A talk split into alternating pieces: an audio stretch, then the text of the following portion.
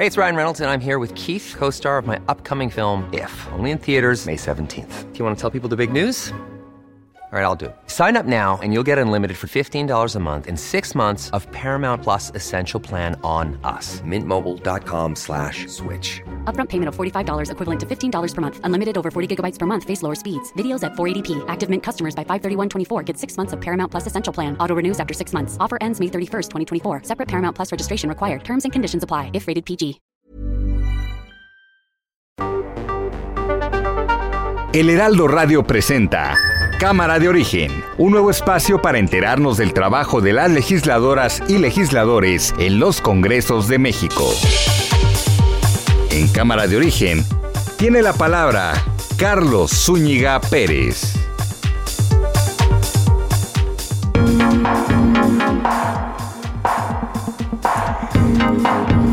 ¿Cómo está? Buenas tardes. Gracias por acompañarnos a esta nueva emisión de Cámara de Origen.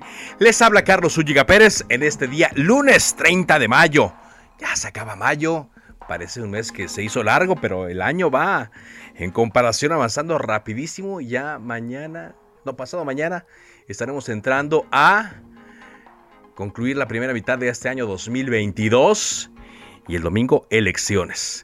Pero hoy, hoy tenemos información relacionada aquí en Cámara de Origen al primer huracán de la temporada. Ágata mantiene en alerta a cuando menos 75 municipios de Oaxaca. Tendremos la información en directo. Y por supuesto, su opinión, por supuesto, entrevistas que tienen que ver con el quehacer legislativo y la actualización noticiosa. Arrancamos como siempre, nos hemos escuchando cómo va la información a esta hora del día. Atlas obtiene bicampeonato del fútbol mexicano.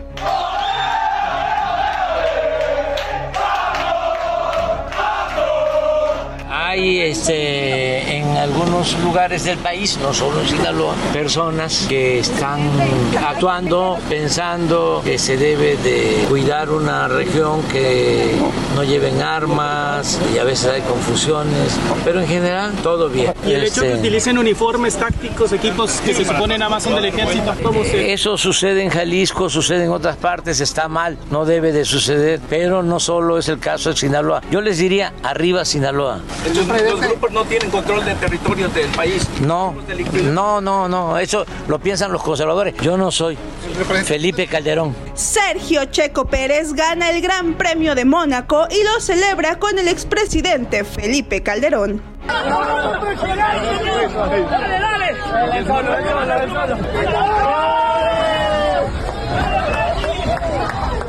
El gobierno de México felicita a Checo Pérez, pero se equivoca y pone la foto de su coequipero Max Verstappen. Felicidades a Checo Pérez que ganó el premio de Mónaco y también felicidades al Atlas que también triunfó. Y un escándalo ¿no? por un retén. Esa era la nota este, principal. Y difundir de que hay acuerdos con la delincuencia. Pues no, tuve que decir que yo no era Calderón. que no era Calderón, dice el presidente López Obrador. Bueno, ya hablaremos de eso en el transcurso del programa. Por lo pronto, en más de las noticias del día, un juez federal de Mérida concedió hoy la primera suspensión que detiene por tiempo indefinido las obras del tramo 5 sur del tren Maya. Esto es el eh, tramo que comprende entre Playa del Carmen y Tulum, Quintana Roo, el que ha sido de mayor polémica debido a que, según ambientalistas y activistas, está dañando mucho la flora, fauna, vaya en general, el medio ambiente de este eh, sector del país. El coordinador de Morena en el Senado, Ricardo Monreal, considera que hay focos rojos para la elección del domingo en Aguascalientes, en Durango y Tamaulipas, donde dice se debe extremar precauciones y reforzar la vigilancia, incluso con la Guardia Nacional. Y a propósito de esto que decía el presidente y del escándalo que dice se generó a raíz de este video de hombres armados que estaban en un retén en la carretera que va de Badiraguato, Sinaloa a Guadalupe y Calvo durante su visita del pasado viernes y el fin de semana al llamado Triángulo Dorado, pues el presidente lo minimizó, lo estuvo minimizando lunes, domingo, el sábado, pero quien ya actuó fue la Secretaría de Seguridad de Sinaloa. Cuatro personas fueron detenidas por participar en el montaje de este retén y pues... Eh, digamos que con esto le da el traste a las declaraciones del presidente que lo estaba minimizando. O sea, si no tenían nada de malo, estos hombres armados, con camionetas de último modelo y que revisaban a todos los que iban rumbo a Guadalupe y Calvo, porque la Secretaría de Seguridad sí actuó y los detuvo. Pero vámonos con lo urgente. El huracán Ágata ha intensificado las lluvias en Oaxaca. Hay alerta máxima. Vamos contigo, Karina García, y toda la información. Karina García es la corresponsal del Aldo Media Group en Oaxaca. Te escuchamos con atención. Adelante. ¿Qué tal? Muy buenas tardes. Pues informarles que Ágata ha tocado tierra esta tarde a 10 kilómetros al oeste de Puerto Escondido como huracán categoría 2 con vientos máximos sostenidos de 165 kilómetros por hora. Por hora, a su paso, el fenómeno natural ha dejado deslaves en la carretera que conduce al municipio de Pochutla y Miahuatlán. Comentarles rápidamente que autoridades de protección civil de Oaxaca, así como pescadores, han reportado oleaje elevado y fuertes precipitaciones fluviales. Además, se informó que se han habilitado al menos 203 refugios temporales para más de 26 mil personas. El gobernador Alejandro Murat reportó que este fenómeno meteorológico ha sido reportado, como lo hemos dicho, en categoría 2 y también se han eh, pues dispuesto estas eh, pues eh, estos estos requerimientos para las personas que pues requieran de ir a un albergue o en su caso pues requieran de alguna situación o de alguna herramienta en caso de estar en una, en una situación de peligro. Hasta el momento es lo que se ha reportado por parte de las autoridades de protección civil. Es el reporte desde Oaxaca. Bien, Karina, gracias, gracias eh, por darnos esta información. Para complementar lo que nos acaba de decir Karina García, la corresponsal del Aldo Media Group en Oaxaca, saludo aquí a través de sus micrófonos a Óscar Valencia García. Él es el coordinador estatal de protección civil del estado de Oaxaca. Óscar, ¿qué tal? Buenas tardes. Buenas tardes. Gracias, aquí Carlos Zúñiga del Heraldo Radio. Eh, Oscar, pues sabemos que está la hora crítica, justamente la hora de entrada, pero las horas que vendrán más adelante serán pues críticas eh, todavía más eh, debido a la intensidad con la que Huracán Ágata ha entrado a tierra en Oaxaca. ¿Qué reporte le dan? Eh, bueno, para iniciar, pues ya la, los centros comerciales, las playas, aeronaves, está suspendido todo eh, la indicación de parte de Protección Civil Estatal eh, es que se resguarda la gente, la gente de los 50, entre 50 y 60 municipios de, de la parte costera de las playas, más los municipios de la sierra. Entonces, eh, la indicación primeramente es resguardar la vida humana y después que restablezcan la, los medios de comunicación como es este, la, las carreteras, vía aérea y también estamos al pendiente en cuestión de, de, los ríos, crecimiento de los ríos, laderas y todo eso. Eh, nosotros tenemos un centro de comando en Puerto Escondido, tanto eh, autoridades eh, locales y federales, para dar atención a la ciudadanía. Y la encomienda del señor gobernador Alejandro Morales Hinojosa es que Protección Civil Estatal tenga enlace y contacto con las dependencias como Caminos de Aeropuerto de Oaxaca eh, para con su maquinaria, como sea Comisión Estatal del Agua para que en, los lugares donde no hay agua, pues vemos cómo le hacemos llegar el agua. Eh, eh, ya también a las otras dependencias federales como la Comisión Federal de Electricidad, ahorita ya en varios municipios se fueron se fue la luz. Entonces ahora estamos en contacto, estamos eh, desde un centro de comando y donde el huracán ya pegó tierra, sigue con la categoría número 2. Eh, Así es. Eh, ¿Hacia dónde va? ¿Hacia dónde? pegó cerquita de Puerto Escondido, ¿no? estamos en Puerto Escondido, en Puerto Escondido solamente lluvia intensa y el lado de Pochuta, Tonameca, Pochuta es donde pegó más fuerte y va rumbo a las sierras, hacia, hacia Pluma Hidalgo, hacia San Mateo Riondo, y parte de San Agustín Losicha hasta este momento.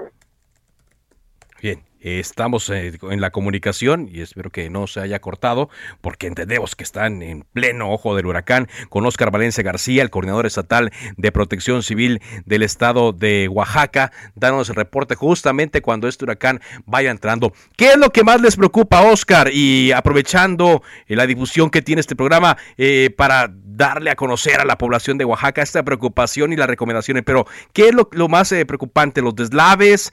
¿La cantidad de agua en ríos? ¿qué, sería lo que ustedes le dirían a la población que estén 100% atentos? Desde ahorita, eh, como te decía, primero resguardar que no se salgan de sus casas. Eh, de ahí nosotros es que estamos perdiendo la comunicación, es entendible, ¿no? Por la situación en la que se encuentran y eh, pues vendrán las horas críticas después de que este huracán Ágata, categoría 2, tocó tierra a 14 kilómetros de eh, Puerto Escondido. Hoy el eh, gobernador nos decía, el gobernador Alejandro Murat, que habían alcanzado a resguardar a turistas, habían alcanzado también a darles las, advertencias, sobre todo a quienes se encontraban en Puerto Escondido y en Huatulco, para que evitaran salir y que se resguardaran hasta que el huracán pasara. La buena noticia que nos estaba dando el coordinador estatal de protección civil en Oaxaca, Oscar Valencia García, es que cuando menos en Puerto Escondido solamente se reporta hasta ahora fuerte lluvia lo que tiene pues eh, en, en, en, alerta en cuanto al desbordamiento, pero parece que los vientos todavía no provocan, y esperamos que así continúe, todavía no provocan eh, una cantidad de daños importante. Y eso sí, ya nos ha reportado aquí que algunas comunidades reportan la falta de energía eléctrica, entendible también por eh, la eh, situación que prevalece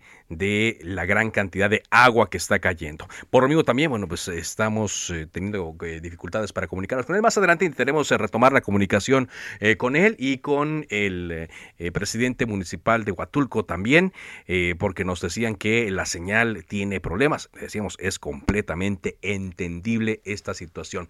Ahora, em, otra cosa nos decía en la tele el eh, gobernador Alejandro Murat, y es que apenas pase el fenómeno meteorológico harán una evaluación rápida junto con el Instituto Electoral de Oaxaca para ver qué afectaciones puede haber y en caso de que las haya, qué solución le darían para que el próximo domingo las personas que tengan la intención de votar lo hagan sin mayor eh, problema.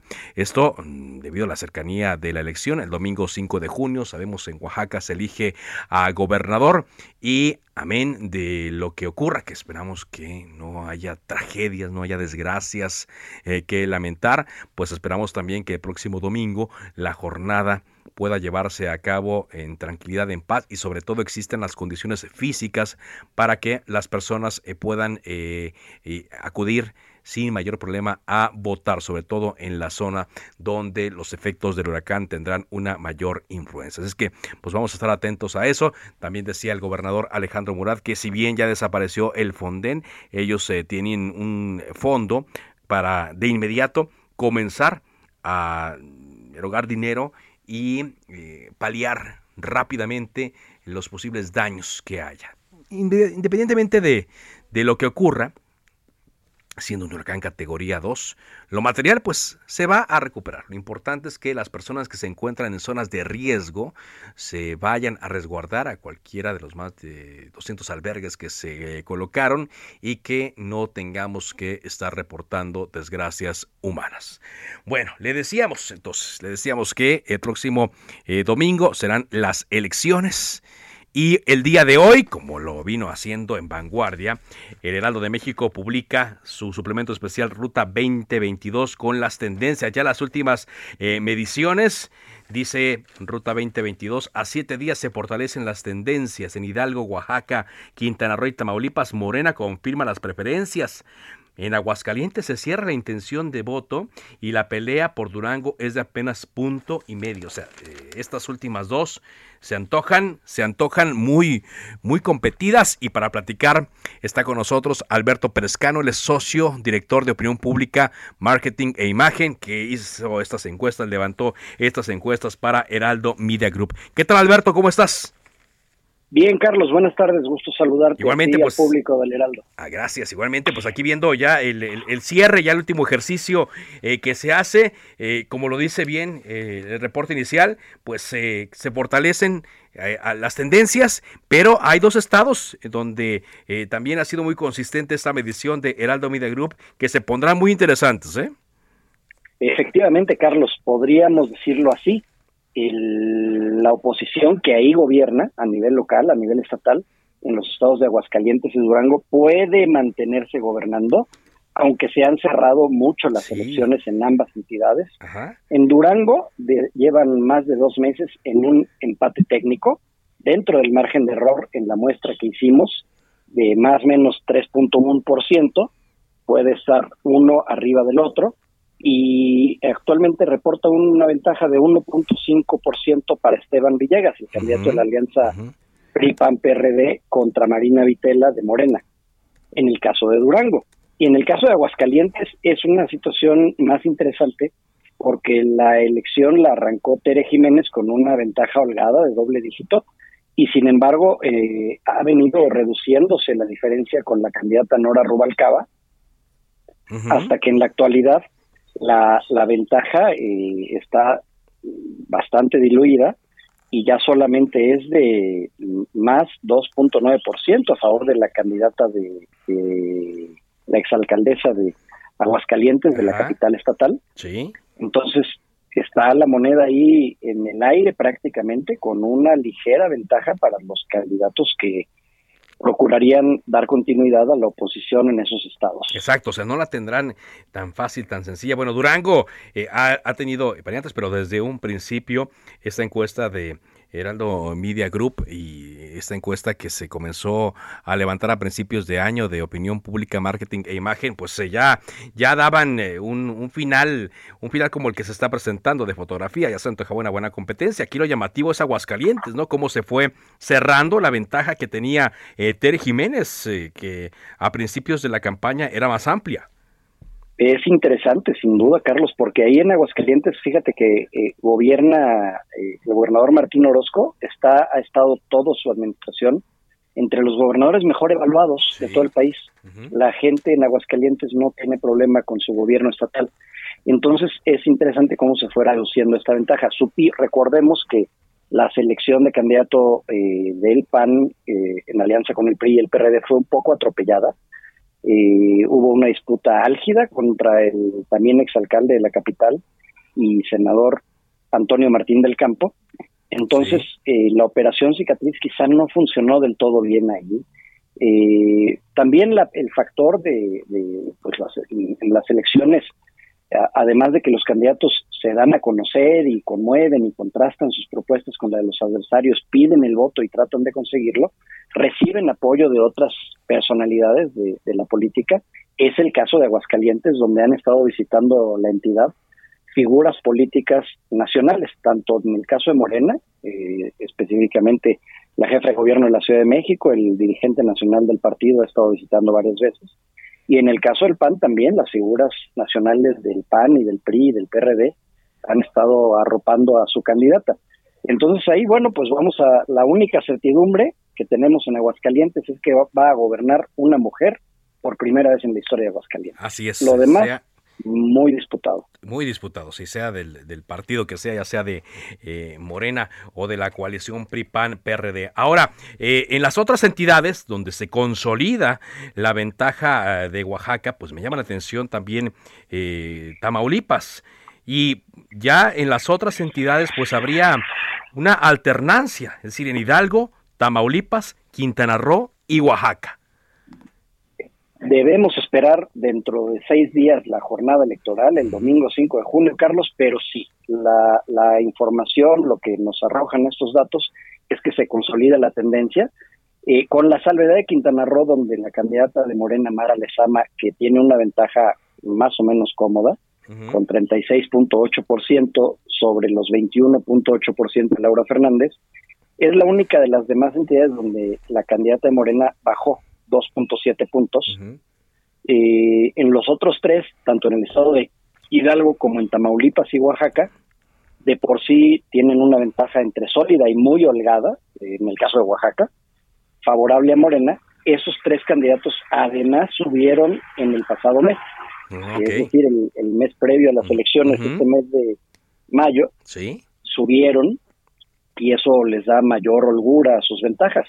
En el caso de Hidalgo, el candidato Julio Menchaca ya rebasa del, el 50% con 52.1% sobre una candidata eh, audaz, combativa, eh, articulada, con que le acompañan además operadores eh, experimentados, Muy que es sí.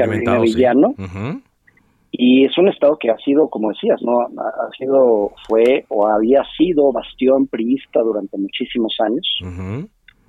Eh, pero bueno, pues en- enfrentan a un ex militante de, ese propio partido, Julio Menchaca, ahora vistiendo los colores de Morena, y amplió su ventaja de manera significativa a lo largo del último mes. Esa tendencia pues se fortalece. Eh, también es el caso de, de Oaxaca. Sí. Oaxaca es, es, es francamente atípico. También es, es un estado eh, donde la diferencia todo indica que va a ser muy holgada. Muy el holgada, candidato Salomón Jara alcanza ya 55% contra 15% de Alejandro Áviles. Ajá. Pues sí, muy, muy, muy Entonces- alto. Y ahora, el caso de Tamaulipas también llama la atención, ¿no? Por la alternancia, sobre todo en un estado eh, tan conflictivo como lo es Tamaulipas, con todo lo que hay eh, alrededor, la, la ventaja es muy cómoda de Américo Villarreal Anaya sobre César el Truco Verástegui. Mira, la, la encuesta no es capaz de detectar eh, la situación particular de Tamaulipas donde concurre eh, el- la circunstancia muy delicada de, de polarización política, por un lado, con acusaciones que se lanzan recíprocamente los candidatos, vinculando al adversario con el crimen organizado. Sí, ajá. eh, publicaciones en medios de comunicación con reportajes al respecto y la presencia de grupos de la delincuencia organizada antagónicos, hostiles entre sí, armados y eso puede puede afectar el, indudablemente el resultado electoral el próximo domingo. Ojalá no veamos una nota eh, roja, una nota Ojalá, difícil de aquí a entonces pero pero el- aunque la encuesta sí marca una ventaja eh, de casi de, cerca de 18% a favor de Américo Villarreal, que también alcanza el 50% contra el 32% del- de César el Truco Verástegui,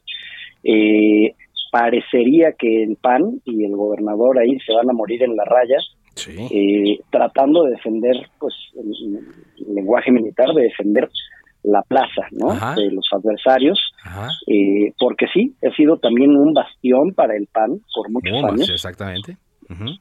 Entonces, eh, vamos a ver cómo, cómo de un lado están los programas sociales del gobierno federal, del otro está el gobierno estatal, que, que tiene un buen despliegue territorial, que de alguna forma logró pacificar al Estado de una etapa mucho más difícil hace, hace algunos años, hace seis, ocho, diez años. Tamaulipas era una entidad muy, muy eh, violenta.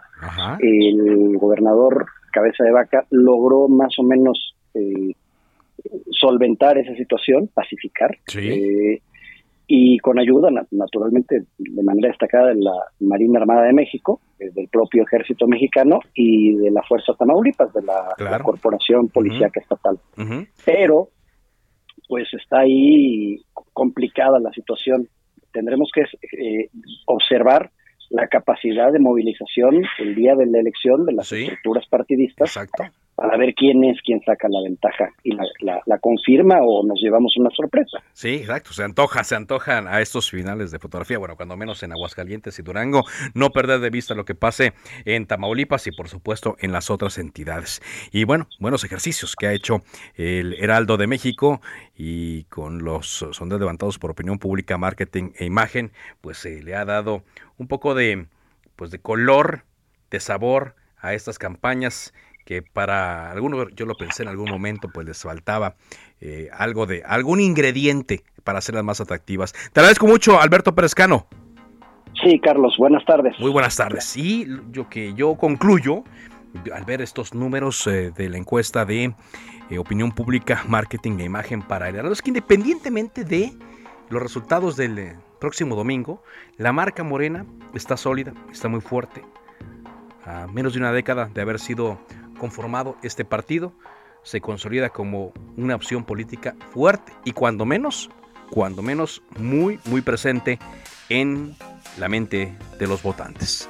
Vamos a una pausa y regresamos con más información. Esto es Cámara de Origen a través del Heraldo Radio.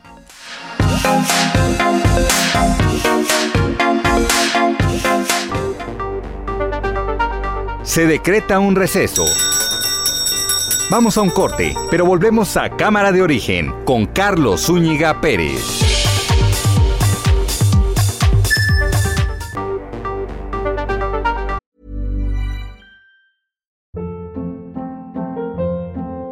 Hold up. What was that? Boring. No flavor. That was as bad as those leftovers you ate all week. Kiki Palmer here, and it's time to say hello to something fresh and guilt-free. Hello Fresh. Jazz up dinner with pecan-crusted chicken or garlic butter shrimp scampi. Now that's music to my mouth. Hello Fresh. Let's get this dinner party started. Discover all the delicious possibilities at hellofresh.com.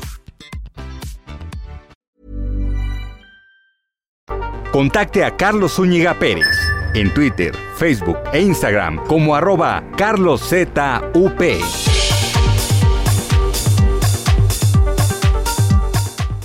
Viaja, vive, disfruta. Viaja con hasta 40% de descuento en Aeroméxico. Vive más vacaciones al acumular puntos Premier con hoteles en línea, Hertz o Uber. Y disfruta hasta séptuples puntos Premier por tus compras en línea, Gandhi, Gaia, Luna y más. En el Hot Sale de Club Premier encuentras todo para volver a disfrutar cada experiencia.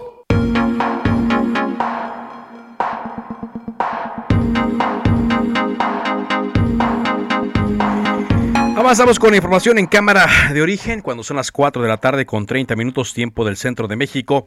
Pues eh, mucha conversación se ha generado a partir del viernes en la noche cuando comenzó a difundirse este video en donde un grupo de hombres armados que se encontraban en la carretera que va de Badiraguato, Sinaloa, a Guadalupe y Calvo, en Chihuahua, detuvieron, entre otros seguramente, entre muchos otros vehículos, al convoy que llevaba a la prensa que cubría la gira del presidente Andrés Manuel López Obrador por el Triángulo Dorado.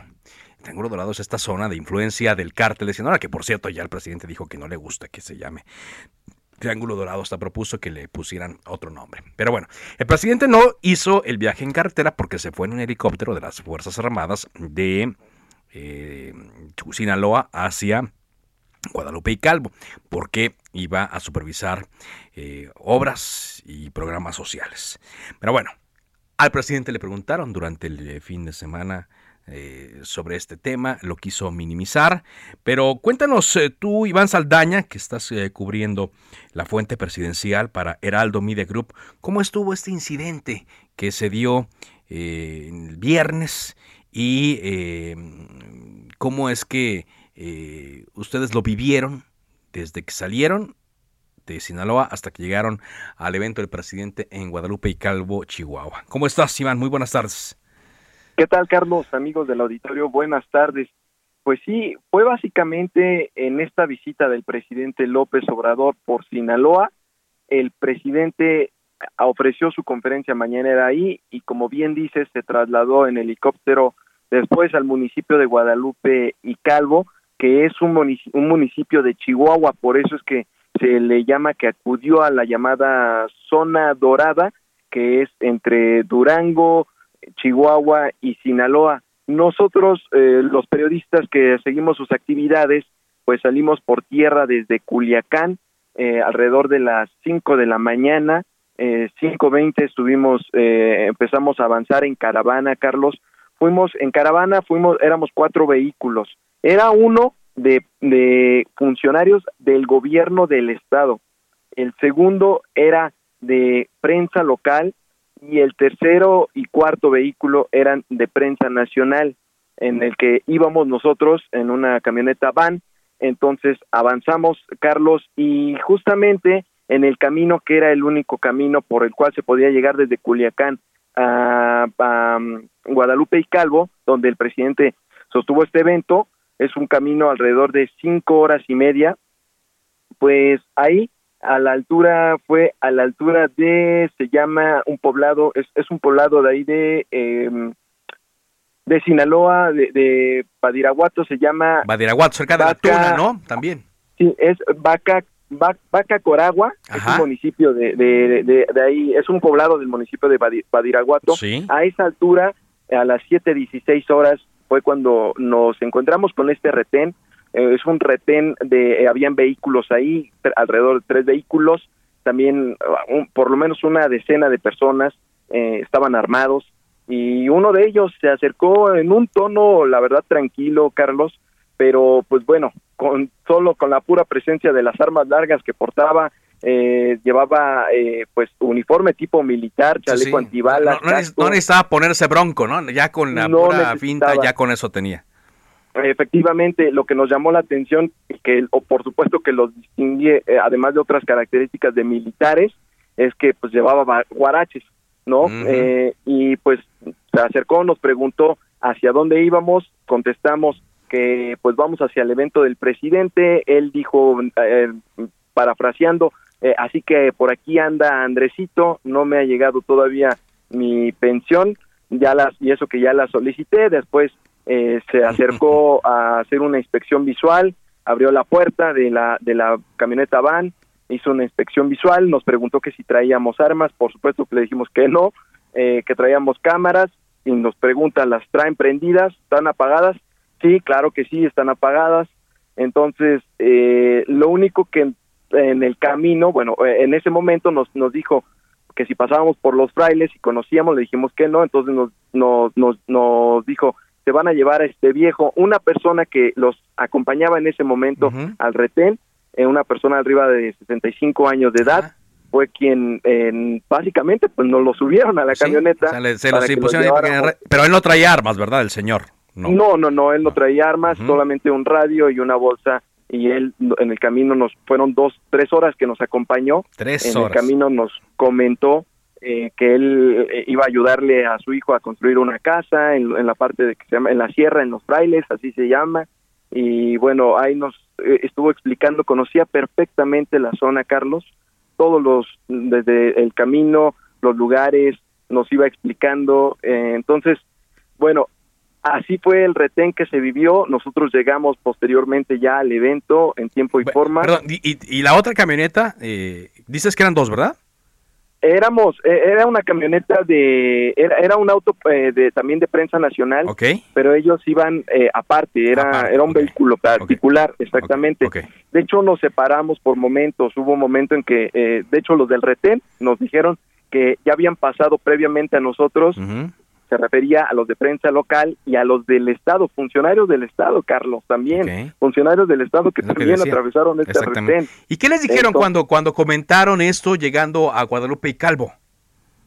Nosotros acordamos que pues que íbamos a manejar la información. Una no había señal, ¿eh? en toda no había la señal. mayoría de camionetas no había señal. Ajá. En el evento en Guadalupe y Calvo tampoco había hasta que nos acercamos a una zona eh, militar ahí es cuando eh, a, tuvimos un poco de señal para enviar nuestra información, pero acordamos que pues la información se iba a manejar posteriormente ya por la noche, uh -huh. cuando eh, pues estuviéramos seguros porque íbamos a volver a pasar por por la zona del lugar, Carlos. ¿Y qué pasó cuando regresaron? Eh, ya no encontramos retén, ¿No? ya no encontramos retén, eh, fue el mismo trayecto, exactamente el mismo camino, es la carretera precisamente, el presidente acudió ahí, porque eh, está, están construyendo esta carretera Guadalupe de, de Badiraguato, Guadalupe y Calvo y algunos otros tramos van muy avanzados, arriba del 90%. El presidente fue a supervisar esta carretera y Guadalupe y Calvo es el municipio en donde el presidente, después de lo que él llamó el fraude electoral en 2007, fue el primer eh, municipio donde él hizo campaña y ahí regresó precisamente y segunda ocasión que regresa también como presidente al Triángulo Dorado, a esta zona, que ya lo decías tú, pues quiere que se le cambie el nombre ya a esta, dice que para estar implementando los programas sociales para que la gente ya cambie de giro y pues deje atrás la siembra de amapola, marihuana, que es por la que se distingue, que ahora siembre algunas otras eh, plantas o árboles maderables. Carlos, eso es lo que básicamente ocurrió en este día, eh, en ese día y pues al siguiente día el presidente López Obrador tuvo algunas reacciones, eh, dijo afortunadamente no pasó nada, pero bueno, vamos a escuchar cómo lo dijo el presidente. Adelante. Hay este algunos lugares del país, no solo en Sinaloa, personas que están actuando pensando que se debe de cuidar una región que no lleven armas y a veces hay confusiones, pero en general todo bien. ¿Y el hecho que Este, utilicen uniformes tácticos, equipos que se supone nada más son del ejército? ¿Cómo se...? Eso sucede en Jalisco, sucede en otras partes, está mal, no debe de suceder, pero no solo es el caso de Sinaloa. Yo les diría, arriba Sinaloa. Los, los grupos no tienen control de territorios del país. No, no, no, no, eso lo piensan los conservadores. Yo no soy Felipe Calderón. Carlos, solamente por último comentarles que eh, cuando pasó lo del retén, viajábamos también con en la camioneta con una reportera de, eh, de un medio local. Entonces, eh, ella fue la que nos recomendó por el momento no manejar en ese momento la información Pues sí. eh, también y que y pues nos comentaba que a veces ella tiene experiencias de que eh, suben a personas a, la, a, a los vehículos para que los lleven a un cierto punto eh, con miras también a que pues eh, como les llaman que sean orejas no para saber si vamos exactamente a donde pues eh, decimos en ese momento del retén a, a- a donde a donde A nos donde- dirigimos donde dijeron, ¿no? O sea, para No corroborarlo. vimos- Exactamente, para corroborarlo. No pasó más de ahí, afortunadamente, Carlos. eh, y pues así fue, así fue como se vivió en ese día. Una cobertura bastante pesada porque Pues fueron seis horas, casi seis horas de ida y seis horas de regreso. Y aunque ya va muy avanzada la carretera, hay mucho tramo todavía de, car- de, de terracería, son terracería, 140 exacto, kilómetros por lo menos en esa en esa carretera. Pues muchas gracias, gracias eh, por, cortar, por contarnos en primera persona lo que se vivió allí y este tramo también que yo no tenía de vuelta, que no lo tenía en la cabeza, pues sí, tenían que regresar ustedes porque solo el presidente se trasladó por la vía aérea. Muchas gracias, eh, Iván. Muy buenas tardes a todos. Y hoy, Paco, Paco Nieto, ya en Palacio Nacional, hoy el presidente volvió a hablar y más o menos eh, repitió lo mismo que ya había señalado el fin de semana cuando los reporteros le preguntaron sobre este eh, retén. Cuéntanos, Paco. Muy buenas tardes. Pues sí, hoy el presidente López Obrador criticó la difusión, la cobertura que se dio por parte de los medios nacionales a esta gira del el fin de, de semana. Explicó que se hizo todo un escándalo por este, este retén y bueno, dijo que eh, eso se convirtió en la nota principal y la idea pues era difundir que hay acuerdos con la delincuencia, pero también volvió a decir que él no es Felipe Calderón, que él, que Felipe Calderón pactó con la delincuencia y que tuvo a un secretario de seguridad, eh, García Luna, como jefe de seguridad pública, que ahora está detenido en eh, los Estados Unidos. Y también, bueno, también explicó que eh, las carreteras están vigiladas, todas las carreteras del país están vigiladas por la Guardia Nacional. Escuchemos al presidente López Obrador. Que la gente ya está despertando, muy consciente. Eh, Nuestros adversarios no quieren cambiar, quieren que la realidad se ajuste a su manera de pensar. Pues no, hay que tomar en cuenta que las cosas ya cambiaron. Chihuahua y Sinaloa fuimos y un escándalo ¿no? por un retén. Esa era la nota este, principal. Y difundir de que hay acuerdos con la delincuencia. Pues no, tuve que decir que yo no era Calderón. Y, bueno, también el presidente, antes de tocar este tema del retén en Chihuahua, pues felicitó a Checo Pérez por su triunfo en el Gran Premio de Mónaco y al, y al equipo Atlas por su bicampeonato en el fútbol eh, profesional. También el presidente, pues, le explicó y le mandó un abrazo a los seguidores de el Pachuca, quienes pues quedaron en segundo lugar en este en esta eh, final del fútbol mexicano y bueno, también escuchemos esta parte del presidente López Obrador. Felicidades a Checo Pérez que ganó el premio de Mónaco y también felicidades al Atlas que también triunfó y también un abrazo a todos los eh, seguidores, apoyadores del Pachuca.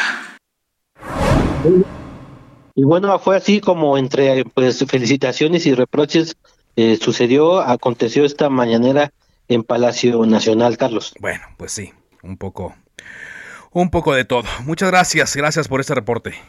Buenas tardes. Bueno, para que vea lo que son las cosas, ¿no? La realidad de la que hablaba el presidente Andrés Manuel López Obrador, pero la realidad es que quien ya actuó, pues eh, fue la Secretaría de Seguridad del Estado de Sinaloa.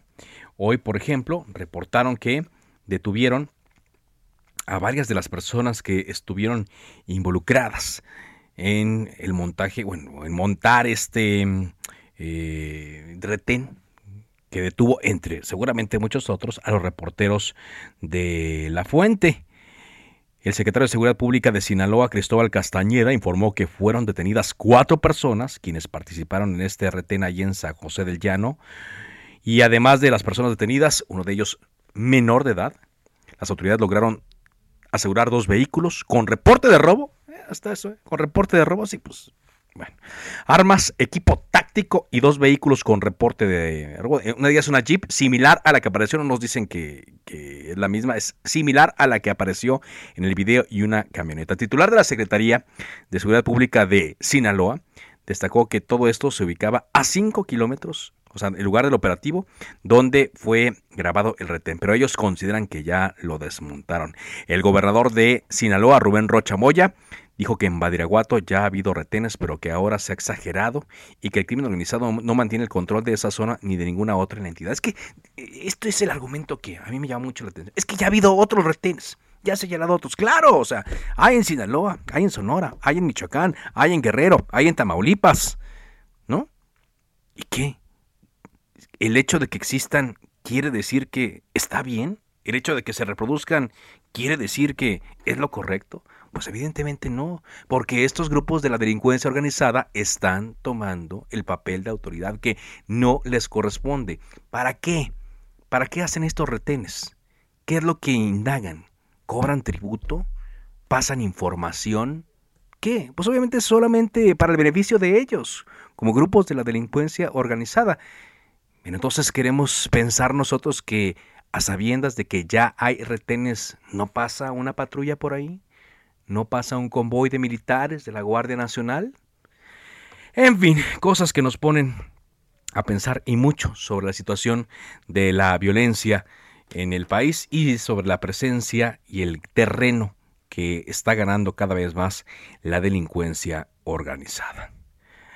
Son las 4 eh, de la tarde con 46 minutos. Hace unos instantes en su cuenta de Twitter, la gobernadora de Campeche, colocó un mensaje a las 3.41 diciendo, nuevo audio de Alito, avances de cómo vamos en el programa Internet para Todos, nuestras acciones en el DIF Campeche, rehabilitación. Nos vemos mañana 8 pm en Martes del Jaguar. Entonces mañana a las 8 dice que va a divulgar otro audio de Alejandro Alito Moreno, el líder del PRI, ex gobernador de Campeche. De hecho, coloca una fotografía de Alejandro Moreno secándose el sudor. Tiene parque, ¿eh? tiene una buena audioteca, Laida Sansores, y sobre esto pues ha, estado eh, dando mucho de qué hablar, aunque ya la Fiscalía de Justicia, mm, la Fiscalía General de, eh, de la República, pues ha dado a entender que podría estar cayendo en una irregularidad, en una ilegalidad, al dar a conocer estos audios la gobernadora de Campeche. De última hora, además, le reporto que eh, se reporta un alto oleaje en las costas de Oaxaca, principalmente cerca de Puerto Escondido y de Huatulco, donde hace unos momentos el huracán Ágata tocó tierra como huracán categoría 2. Cambiamos de tema, cuando son las 4 de la tarde con 48 minutos, saludo con mucho gusto a Ana Lilia Herrera, diputada federal del PRI, colaboradora de este espacio. ¿Qué tal, Ana Lilia? Buenas tardes. Carlos, muy buenas tardes, un gusto saludarles. Gracias, igualmente. Oye, pues hoy platicándoles sobre la necesidad que tiene México de tener una ley general de juventudes. Fíjate que es una política que ha sido relegada a las entidades federativas y entonces pues cada entidad hace lo que puede con lo que tiene y creo que hoy más que nunca necesitamos apostar a invertir en las muchas necesidades que tiene la juventud yo presentaré en el siguiente periodo ordinario de sesiones una iniciativa al respecto porque México lleva 12 años tratando de consolidar una ley en la materia, no teníamos facultades en el Congreso, en 2020 se hace una reforma constitucional que ya nos da facultades, el plazo legal de este mandato constitucional venció en diciembre pasado y yo tengo mucha confianza en que el peso poblacional que hoy representa la juventud en México tendrá que hacer voltear a ver a todas las fuerzas políticas para aprobar una iniciativa en la materia. ¿Qué, ¿Qué, es lo que podríamos eh, eh, esperar después de esto, Ana Lilia? Sobre todo en un país que estamos viendo donde hay mucha violencia, donde vamos saliendo de una eh, pandemia, donde los jóvenes buscan espacios, donde se habla por un lado de apatía, pero por otro lado también se destacan los logros y el interés que cada vez hay más en la política. ¿Qué podría quedar después de esta legislación y por qué es tan importante? Mira, creo que hay muchos temas que debemos considerar en esta ley. Por ejemplo, el primer empleo, que es un tema fundamental, regular la figura de becarios, porque cuando los jóvenes van a hacer prácticas profesionales aspiran a adquirir experiencia y resulta que los ponen a servir café o a sacar fotocopias. Eh, regular temas como la necesidad de tener becas de transporte es una de las más sentidas para los jóvenes y es motivo incluso de deserción o simplemente de no acceder a un nivel de educación superior justamente por el costo que representan los pasajes. Hay temas súper interesantes que me han propuesto los jóvenes. Por ejemplo, me decía un joven en la FES Zaragoza de la UNAM, me decía, a ver, oiga, si a mí para, para poder conducir un vehículo me piden tomar un curso y acreditarlo, ¿por qué no me piden tomar un curso y acreditarlo para tener mi credencial de lector, para que yo sepa qué facultades tiene cada eh, autoridad cada ámbito de gobierno y poder yo también ser mucho más participativo y exigir a cada autoridad lo que le compete hacer. Otro tema fundamental para mí es, así como las mujeres hemos logrado esta paridad eh, eh, transversal en la Constitución, creo que deberíamos apostar por regular la participación de los jóvenes en política para que puedan acceder a espacios de toma de decisión. Hoy uno de cada tres electores tiene menos de 30 años y no están representados en la Cámara. Yo no, en mi partido, en el PRI, en los estatutos, estamos obligados a postular a uno de cada tres candidatos o candidatas que sean jóvenes. Pues creo que no deberíamos dejarlo a la buena de un partido político. Creo que debería ser un tema generalizado en función del porcentaje de población que representa la juventud en México. Y bueno, pues han sido estos temas, la salud mental es un tema que traemos todos. Sí, claro, por supuesto, sí. Eh, creo que es poco atendido, a veces subestimado y la pandemia pues ha, desatado la necesidad de poder tener, tener atención en este tema, entre otros, Carlos. Es correcto. Y eh, ahí lo importante es que hay trabajo pendiente. Pues, eh, Ana Lilia, como siempre, un gusto platicar contigo y nos escuchamos la próxima semana. Nos vemos, nos escuchamos la próxima semana. Gracias. Ana Lilia Herrera, diputada del PRI y colaboradora de Cámara de Origen a través de El Heraldo Radio. Bueno, pues eh, con más información, antes de despedirnos, eh, el piloto, por cierto, Checo Pérez, eh, dio declaraciones en torno al festejo que tuvo con el expresidente de México, Felipe Calderón, quien tiene un cargo de sustentabilidad allí en la Federación Internacional de Automovilismo y em, dio un, un chapuzón. La semana pasada platicamos nosotros aquí con Antonio Pérez Garibay, diputado de Morena. Y él fue más bien el que hizo las declaraciones en una entrevista para el diario Universal. Dijo que su familia es amiga de todos los presidentes vivos de México y que no cargan con gripas ajenas. Esto después de el chapuzón.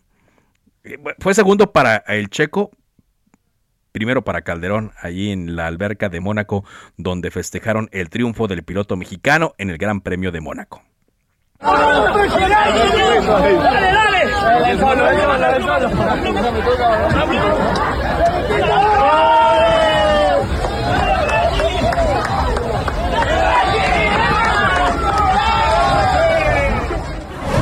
Todo mi respeto, dice el papá del Checo Pérez, que es diputado, por cierto, de Morena. Todo mi respeto, hay que recordar algo que es muy importante. Nosotros somos amigos de todos los presidentes de México que viven, incluyendo a Andrés Manuel López Obrador. Nosotros no cargamos gripas ajenas, han sido nuestros amigos y jamás por política vamos a tener un amigo. Son nuestros, y dice, o sea, amigos tanto Carlos Salinas como Felipe Calderón, como Vicente Fox, como Peña Nieto, y todos me mandaron felicitaciones y me dicen mi respeto. Pues a ver qué tal caen esas declaraciones, ¿no? Por cierto, eh, hablando de, gripas y de enfermedades respiratorias, Julián Rementería, el coordinador de El PAN en el Senado, informó a través de su cuenta de Twitter que tiene COVID pues le deseamos que se recupere pronto y por completo. De esta forma llegamos a la parte final de Cámara de Origen. Gracias eh, por habernos acompañado. Mi nombre es Carlos Unyiga Pérez. Le recuerdo mi cuenta de Twitter, arroba carloszup. Así me encuentra, de hecho, en todas las redes sociales. Le invito a que siga la sintonía de Ederaldo Radio. Enseguida, referente informativo. Por ahora es cuanto. Buenas tardes.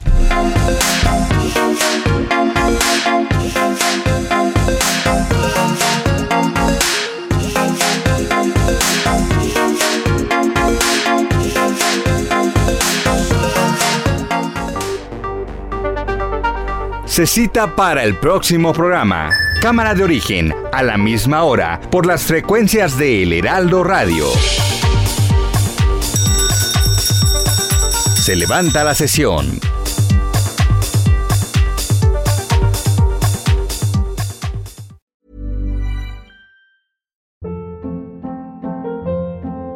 Hold up. What was that? Boring. No flavor. That was as bad as those leftovers you ate all week. Kiki Palmer here, and it's time to say hello to something fresh and guilt-free. Hello Fresh. Jazz up dinner with pecan-crusted chicken or garlic butter shrimp scampi. Now that's music to my mouth. Hello Fresh. Let's get this dinner party started. Discover all the delicious possibilities at hellofresh.com.